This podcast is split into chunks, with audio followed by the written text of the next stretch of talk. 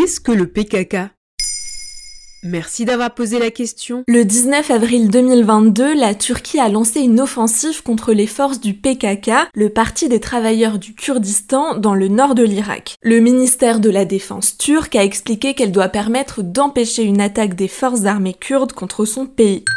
L'objectif caché est aussi de vouloir amoindrir l'influence militaire de ces combattants dans cette région du Moyen-Orient. Et ce type d'escalade est courant depuis 40 ans. Quand a été fondé le PKK et dans quel but? Le PKK, le Parti des travailleurs du Kurdistan, a vu le jour en 1978 dans la région d'Ankara, en Turquie. Il a été fondé par un groupe d'étudiants avec à sa tête Abdullah Öcalan. Six ans plus tard, il est devenu un groupe armé aux tendances marxistes. Leur objectif était et est toujours la reconnaissance du Kurdistan et son indépendance avec la formation d'un État au sud-est de la Turquie. Où se trouve le Kurdistan? C'est une zone montagneuse située entre la Syrie, la Turquie, l'Iran et l'Irak et qui a, au fil des années obtenu une autonomie partielle. C'est pour cela que l'on parle de Kurdistan irakien, de Kurdistan iranien ou encore de Rojava ou Kurdistan syrien. En revanche, en Turquie, aucun territoire autonome n'a été accordé.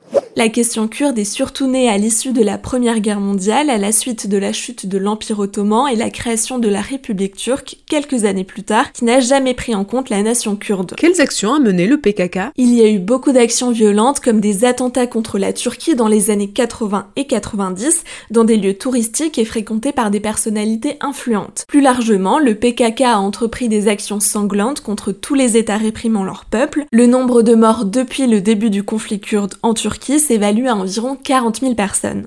En 1999, son dirigeant, Abdullah Öcalan, a été arrêté par les services secrets turcs alors qu'il se trouvait au Kenya et emprisonné. Il se trouve encore aujourd'hui sur une île-prison située en mer de Marmara. Sa libération fait partie des revendications principales du PKK, au même titre que la fin des arrestations des hommes politiques et des civils, la reconnaissance de leur culture et de leur langue. Après une baisse de ses actions au début des années 2010, dont une trêve entre 2013 et 2015, les tensions ont vivement repris. Il comporte entre 5000 les 10 000 membres avec des dizaines de milliers de soutiens proches, difficiles à évaluer. Et hormis la Turquie, comment les autres pays perçoivent-ils le PKK le PKK est considéré comme une organisation terroriste par l'Union européenne, donc la France, et de nombreux pays, États-Unis, Royaume-Uni, Canada, Australie, Nouvelle-Zélande. En Europe, la question des Kurdes est très souvent évoquée et les subtilités entre les partis, leurs organisations armées et les populations sont souvent mal comprises.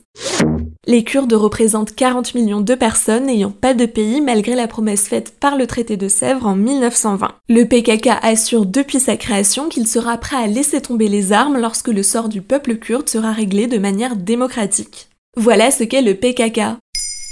Maintenant, vous savez, un épisode écrit et réalisé par Pauline Weiss. Ce podcast est disponible sur toutes les plateformes audio et pour l'écouter sans publicité, rendez-vous sur la chaîne Bababam Plus d'Apple Podcast.